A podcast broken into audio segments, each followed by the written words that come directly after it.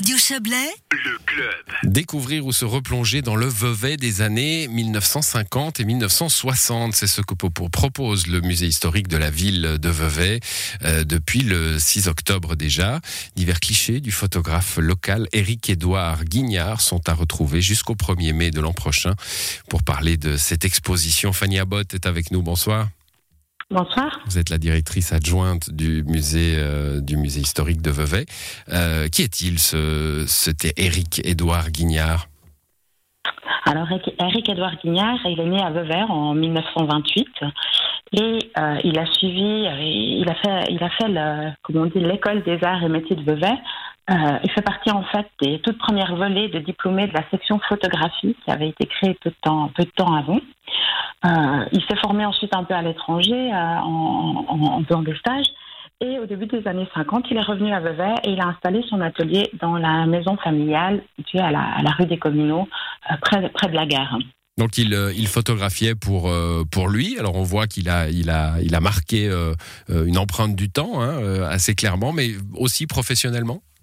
Alors en fait, c'est un photographe professionnel et c'est d'ailleurs un photographe assez éclectique. Euh, il s'est spécialisé dans la photographie industrielle, publicitaire, mais aussi dans la reproduction d'œuvres d'art. Euh, donc, il faisait aussi bien des manifestations régionales. Il a fait de très nombreux mariages. Il travaillé pour des entreprises locales, mais il a aussi collaboré avec la presse euh, locale et nationale et illustré des, ouvrages sur la sur la Riviera.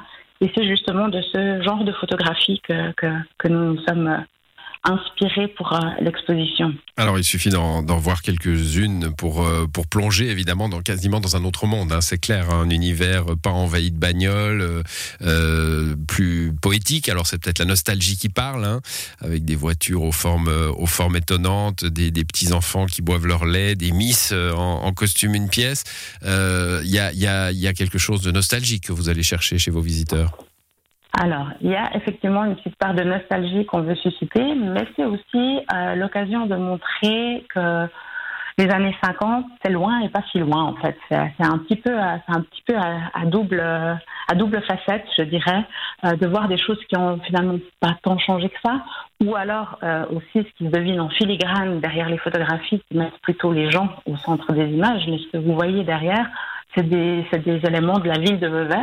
Eux n'ont souvent pas beaucoup changé.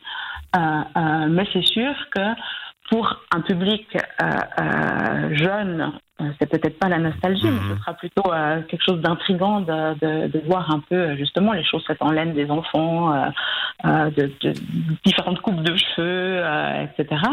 Euh, pour un public euh, peut-être un peu moins jeune, euh, ça va peut-être rappeler des souvenirs. Bon, les, murs, les murs, hein, la place du marché, elle a peut-être pas trop changé, si ce n'est qu'elle est remplie de voitures. Elle l'était peut-être déjà un peu à l'époque d'ailleurs, mais le, ce qui a changé, c'est Vevey, hein. Vevey, la populaire, la l'industrielle qui est devenue aujourd'hui la, la, Vevey bobo et plus gentrifiée, puisque c'est le mot le mot actuel. Ça, on le on le sent en, regardant ces photos, on sent ce passé populaire?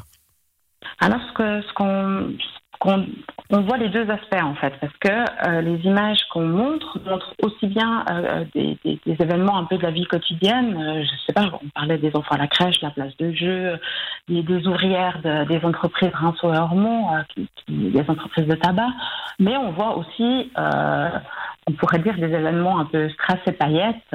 je sais pas, le mariage royal euh, du roi de Bulgarie qui est en exil à cette époque, qui a lieu à l'église russe de Vevey, ou euh, l'équipe d'Italie de football, les Azzurri, qui arrivent euh, pour leur camp euh, préparatoire et leur séjour pendant la Coupe du Monde en 1954, euh, c'était, c'était aussi des événements un peu extraordinaire. Hein. Hmm, bon, bah, c'est à voir en tout cas jusqu'au 1er mai de l'an prochain. On a, on a du temps, mais il faut se méfier. Hein. Quand on a trop de temps pour voir des choses, on reporte, on reporte, et puis finalement on n'y va pas. les manquer. Ben oui.